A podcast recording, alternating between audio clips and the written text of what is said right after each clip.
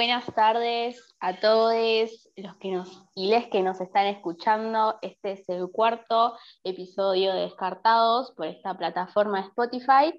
En esta ocasión se Lisa, la compañera Malena, hoy no puede estar, así que desde acá le mandamos un saludito.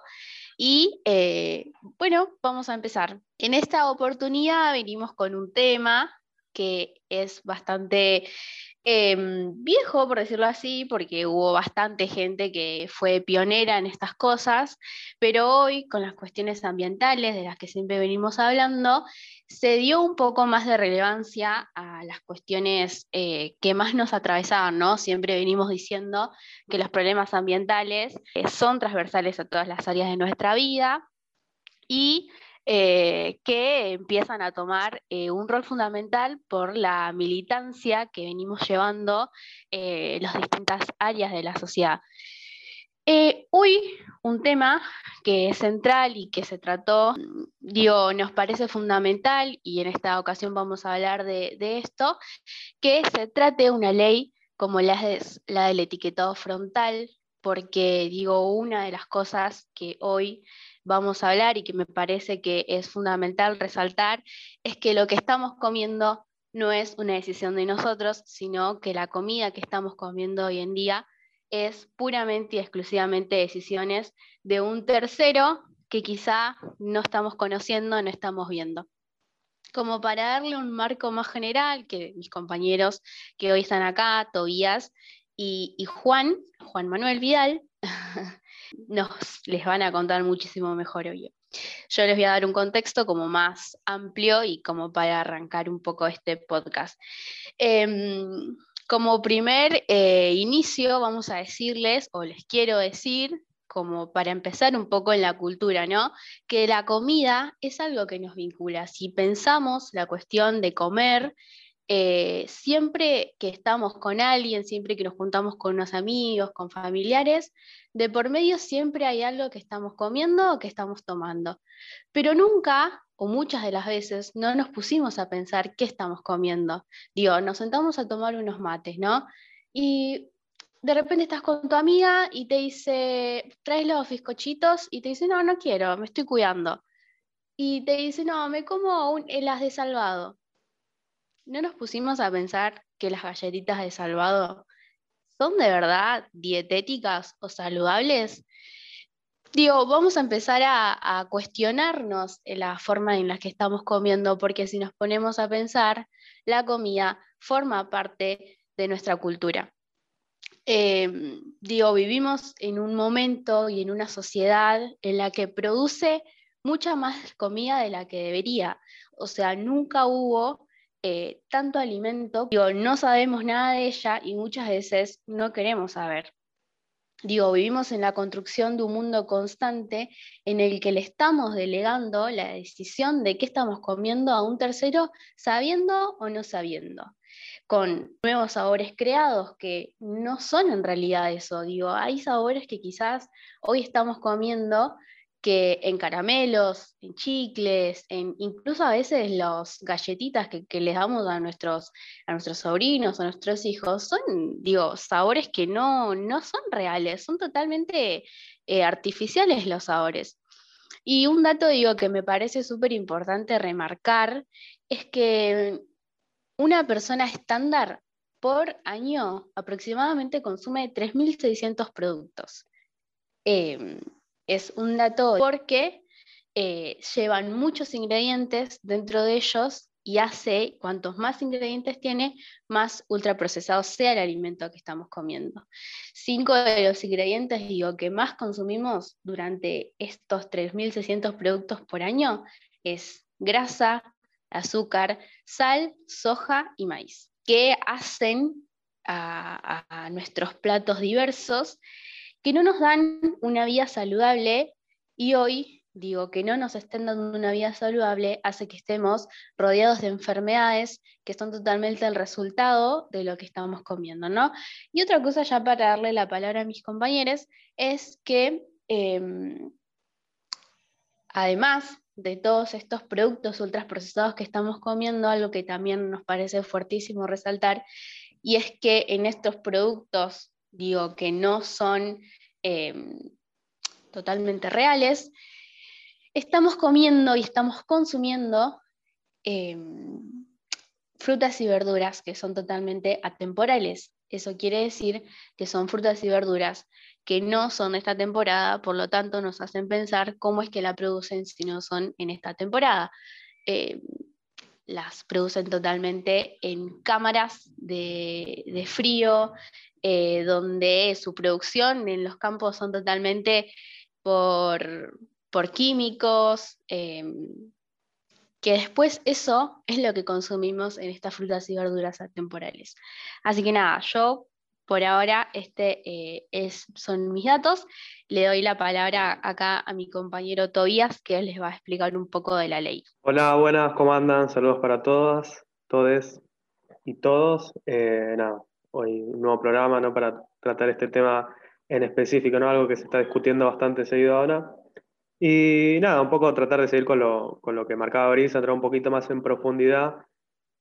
Es la cuestión un poco más, más dura, ¿no? Lo que está lo, escrito, ¿no? Lo que al final no lee nadie, pero nos termina afectando a todos, que es la ley, que muy poca gente lo, se toma el tiempo de leerla. Eh, nada, un poco a contar, ¿no? Esta ley, eh, que sale el proyecto del, año 2018, eh, se presenta ya hace rato, como decía Bri, es algo que se viene discutiendo hace rato, es una, es una ley que, que tiene su tiempo, ¿no? Para el 2018 ya tiene unos cuantos añitos.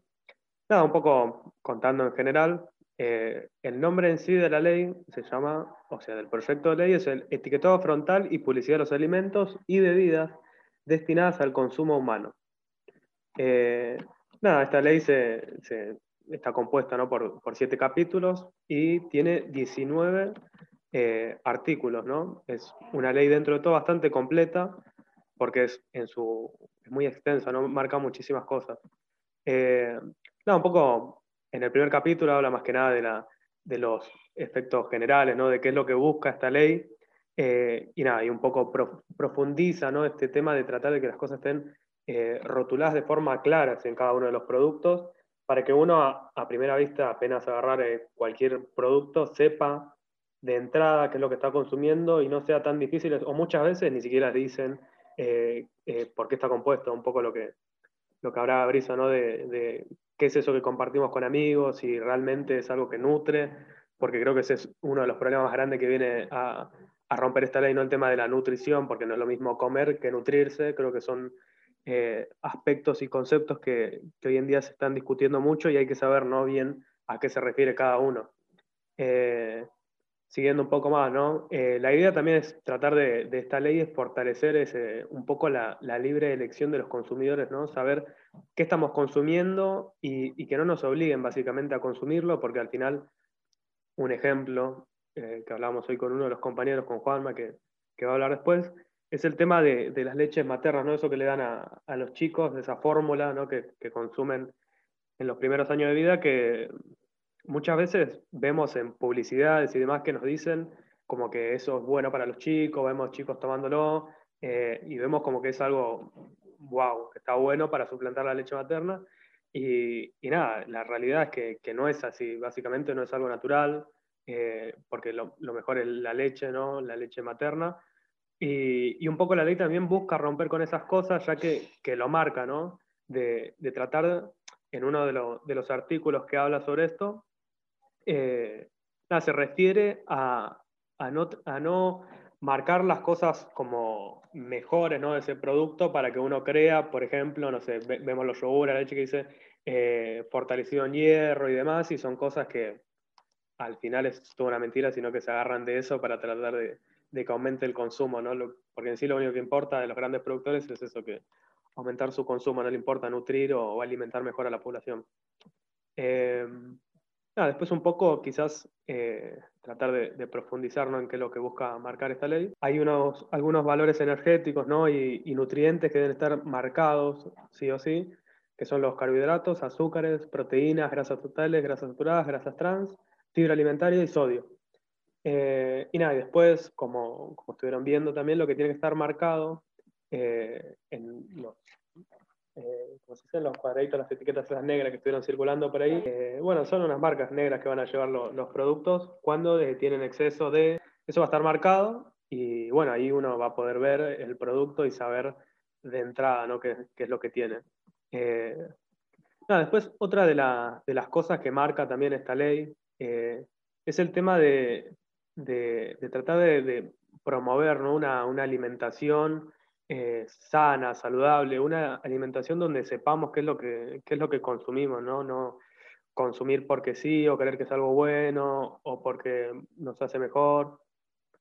Pero no, al final no, no es así. Eh, después algunas de las cuestiones también, por ejemplo, eh, que está, esto está, muy bueno porque está relacionado y que, que nada, eso lo marcaba la diputada Daniela Vilar, y es el tema ¿no? de, cómo creemos que algunas cosas eh, son mejores y no son así. Por ejemplo, eh, lo que hablaba Dani ¿no? del tema de, de, la actividad con los jardines comunitarios, de cuando se reemplaza el, jugo por el agua, eh, y al final la gente como que se, se, quejaba, ¿no? como que le sacan el jugo y no, en realidad es, es, es mucho mejor ¿no? que puedan consumir agua y no esos jugos que es ultra procesado eh, y no termina nutriendo como debería ser o le da un consumo de azúcar más grande a los pequeños y termina siendo un, problema muy grande.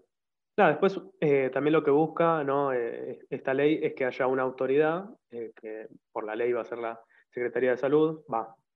Esto es lo que dice en el proyecto, ¿no? para, para acordarse ¿no? que en el macrismo el Ministerio de Salud ya no era un ministerio, sino que era una secretaría que hoy en día... Y encima algo paradójico ¿no? de la ley que dice que eh, se los leo tal cual, ¿no? Artículo 11. La autoridad de aplicación de la presente ley será la Secretaría de Salud de la Nación o el organismo que en un futuro la reemplace. Por suerte, ¿no? Volvió un gobierno nacional y popular y ese organismo que la reemplaza hoy en día es un Ministerio de Salud. Eh, nada, que eso es algo muy importante, ¿no? De ver cómo un gobierno realmente, ¿no? Que, trata de, impulsar estas cosas de la salud para proteger al pueblo y a la sociedad nada, como marcamos recién, listo, ahora el ministerio es el encargado de, de, ser la autoridad de aplicación de, esta ley. Y después, otra de las cosas que también es algo eh, importante, ¿no? Que, creo que, es plata bien destinada, que es el tema de las multas y las sanciones. Eh, nada, esto también está marcado en la ley, ¿no? Que, este organismo, esta autoridad, eh, que va a ser el ministerio, lo que tiene que hacer es por medio de esta ley, tratar de que esto recaudado eh, sea destinado a programas, campañas o otras iniciativas que promuevan esta educación alimentaria, ¿no?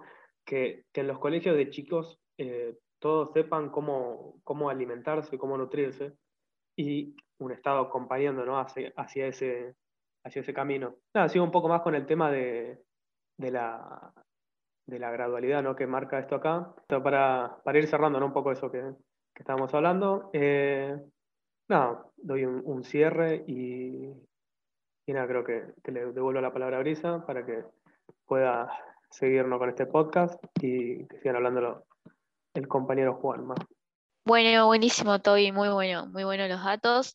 Em, ahora estamos acá con el compañero Juan Manuel Vidal, un dato no menor y muy de color, es que él es el director de soberanía alimentaria de nuestro distrito de Lomas de Zamora, acá del municipio. Él es el director de soberanía alimentaria, así que le damos la palabra a él eh, para que nos siga contando un poco de, esta ley de etiquetado frontal, claro. Los que, en los que se ven realmente mayormente perjudicados con, esta ley por el cual tanto lobby eh, empresarial hay, hay detrás y tanto costó que, que se pueda tratar y, y, que salga un dictamen, un dictamen como este sin, sin tocarla como viene del Senado. Eh, otro, otro dato importante para marcar es que 7 de cada 10 adultos en, en nuestro país, adultos y adultas, eh, poseen algún tipo de, de malnutrición o con producto del, del, del, exceso de consumo, del exceso de consumo de distintos, de distintos nutrientes o de distintas sustancias. Eh, es importante, y voy yendo un poquito más para abajo, marcar que 4 de cada 10 de nuestros pibes y pibas están teniendo la misma problemática de, sobrepeso u obesidad eh, por, por, los excesos. Y este dato que es impresionante, que es eh, que 1,3 de cada 10 eh, bebés de 3 años están, están padeciendo también esta, esta problemática. Imagínense que antes de los 3 años ya están con problemas de, de obesidad o sobrepeso por producto de esta malnutrición, ¿sí? de esta malnutrición por exceso de consumos. Eh, y quería también empezar a hablar de, por qué, por qué sucede esto, eh, que nos gusta comer mal, no nos interesa, eh, y acá es donde empieza a tomar importancia más todavía esta, este proyecto. Es que estos, estos ultraprocesados lo, lo que hacen es invadir nuestra dieta diaria porque están en todos lados, están al alcance de las manos, son de fácil acceso eh, y, entonces, por lo tanto, lo que genera es que, comer saludable, comer una, una, alimentación un poquito más equilibrada, eh, se convierte en una tarea súper, súper compleja. Eh, y esto se vuelve muchísimo más complejo cuando queremos frenar un poquito, parar la pelota eh, e intentar entender qué es lo que estamos comiendo. Eh, damos vuelta el paquete y no entendemos nada. ¿Qué es la maltodextrina? ¿Qué es el jarabe de malte de alta fructosa? ¿Por qué la harina está enriquecida? ¿Qué quiere decir eso? O sea, realmente es, es una tarea muy compleja para, cuando vas al supermercado, vas a, a la despensa eh, y querés, y querés comprar y irte a tu casa, irte a tu casa para, para estar tranquilo. Eh, es, es, muy complejo de, de, llevar a cabo y de, y de poder eh, realizar una buena alimentación cuando tenemos tantos, tantos, tantos eh, problemáticas que nos, que nos lo impiden. Entonces, quiero dejar una pregunta y es que si realmente sabemos lo que comemos y sabemos qué tan perjudicial es lo que nosotros comemos o lo que nosotros generamos que consuman nuestros, nuestros pibes y pibas. Eh, la respuesta es muy clara. Eh, no, no lo sabemos. En, en, líneas generales y a grandes rasgos, no sabemos, no sabemos qué, qué es lo que comemos, qué nos perjudica, eh, por qué nos pasa lo que nos pasa. y una respuesta, una, una solución o una, o una de las soluciones o una pata de las soluciones es esta ley, es este proyecto de ley de, de etiquetado frontal y publicidad alimentaria que ahora yo lo que quiero hacer es reforzar algunos conceptos y algunas, algunas líneas de la ley, de lo que bien estuvo hablando Toby, y es que eh, se centra en principalmente los ingredientes denominados críticos, que estos son el azúcar, las grasas totales, las grasas saturadas, ¿sí? está definido, separado los, los, totales de las saturadas, que son las que peor nos hacen o las que fomentan nuestro colesterol malo, el, el LDL, eh, el sodio y las calorías. ¿sí? Eh, se centra en esto y se centra y, marca eh, cuál es el límite el límite que debe tener según el perfil más aceptado mundialmente, que es el perfil de nutrientes de la Organización Panamericana de la Salud. Es muy importante marcar esto porque se querían utilizar otras otros, otros perfiles fundamentados en que este era muy estricto y la verdad es que acá tenemos que ser estrictos porque estamos hablando de nuestra salud, de la salud de nuestros pibes, de nuestras pibas, así que eh, no, no podemos, eh, eh, no nos puede temblar la mano. ¿Y qué es lo que hace los, los alimentos que se exceden en estos ingredientes críticos según este perfil de nutrientes? Van a llevar un octógono negro ¿sí? en el frente, en el frente de, de los paquetes o de los envases que diga exceso de azúcar, exceso de grasas totales, exceso de, sodio, depende lo que el exceso que tenga, que increíblemente hay muchísimos productos que creemos saludables o buenos para nuestra salud que van a tener más de 3 o 4 eh, octógonos negros. Eh, esto es lo que, lo que nos empieza a abrir un poquito eh, la, la, cabeza y nos empieza a abrir los ojos sobre qué es lo que consumimos y a tomar conciencia sobre si estamos consumiendo algo que es bueno para nosotros y para, y para nuestra sociedad. otros datos destacables es que se va a marcar cuando los productos tengan edulcorantes que no está recomendado para niños, ¿sí? va, a va a tener un, un mensaje que diga no recomendado en niños, los edulcorantes que, que varios estudios marcan que, pueden tener eh, incidencia en el desarrollo de distintos tipos de cáncer como el ciclamato. Eh, también prohíbe el patrocinio, esto es, esto es eh, también un dato fundamental para entender a veces la relación entre teóricamente sociedades científicas que quieren velar por la buena información y las empresas. Va a prohibir el patrocinio de sociedades científicas, o sea, va a evitar que ninguna sociedad por dinero eh, se, se, ponga su etiqueta en, una, en un producto que, que no es para nada saludable. ¿sí? También se va a prohibir la promoción de entregas de entrega y como, como, forma gratis de todos estos productos. Esto quiere decir que va a ayudar a que esto no se, no, estos productos no se, no se masifiquen o pierdan un, poco un poquito su masificación eh, como, como él la tiene. Eh, también es lo que va a hacer, y, acá me meto un poquito en la, en la parte educativa o en los establecimientos educativos, y es que va a marcar eh, para marca para que el Consejo Federal de Educación eh, establezca contenidos, contenidos mínimos en tanto en jardín como primaria y secundaria de, todo nuestro país, contenidos mínimos en educación alimentaria, algo básico y fundamental eh, que siempre reclamamos, que, siempre queremos que haya, que, desde pibitos, que desde pibitas aprendan a, saber qué es mejor para, para cada uno con respecto a esta temática. Y además es importante que destacar que cuando haya algún producto que tenga uno de estos sellos, no se va a poder comercializar en las escuelas. Esto es básico, es básico porque nuestros pibes no solo que van a tener una educación alimentaria adentro del aula, sino que cuando salgan al recreo no van a tener al alcance de su mano eh, de forma fácil, esto que mencionaba al principio, nada, ninguno de estos productos. ¿sí? Tengo un, tengo tiene un sello negro, no va a estar dentro de una escuela. Esto es fundamental para que nuestros pibes no se acostumbren a comer todo el día azúcares, grasas y sea algo común eh, para ellos. Eh, con esto ya, ya quería cerrar un poquito lo, de la ley y quería empezar a, hablar un poquito más con, respecto a, por qué es importante en nuestra, sociedad. Primero, eh, porque es una demanda social, ¿sí? es, es fundamental en, que, se entienda que esto es algo que ya se está demandando hace muchísimo tiempo eh, y que como, el Estado no, no, desde el Estado no podemos eh, hacer eh, la vista gorda, hacer oídos sordos, es algo que, debe, debe, ser urgente y debe ser ya. otro, otra cosa importante es que dentro de nuestra constitución los derechos están marcados como derechos básicos, la alimentación, la salud y el, el, derecho al acceso a la información. ¿sí? Creo que esta ley lo que hace es eh, respetar y velar por estos tres derechos, a la salud, a la alimentación y a la información, ¿sí? a la información que nosotros debemos tener sobre nuestra salud y nuestra alimentación. Eh, y, hablando del derecho a alimentación, eh, también está bueno marcar que, el derecho a la alimentación no es solamente no pasar hambre, ¿sí?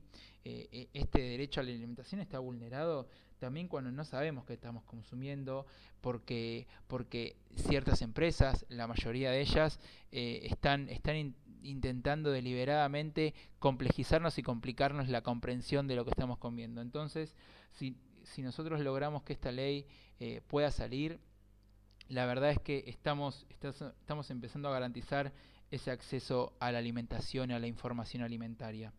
Eh, y después también quería hablar, porque a veces dicen que esta es una ley, una ley de, chetos o una ley para, para la gente con, mejores recursos que compra los productos, eh, que los ultraprocesados a veces dicen que son los productos más, más caros o, o, porque son ricos son caros y la, y la realidad es que, que los estudios demuestran que los grupos eh, mayormente vulnerados en, con respecto a los ultraprocesados son los, los grupos de situaciones de vulnerabilidad social y económica. ¿sí?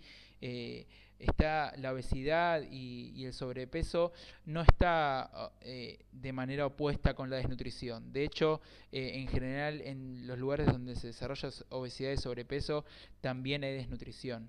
Y estos espacios, estos lugares son eh, los, los lugares en donde la situación de vulnerabilidad social y económica es mayor, en nuestros barrios sobre todo.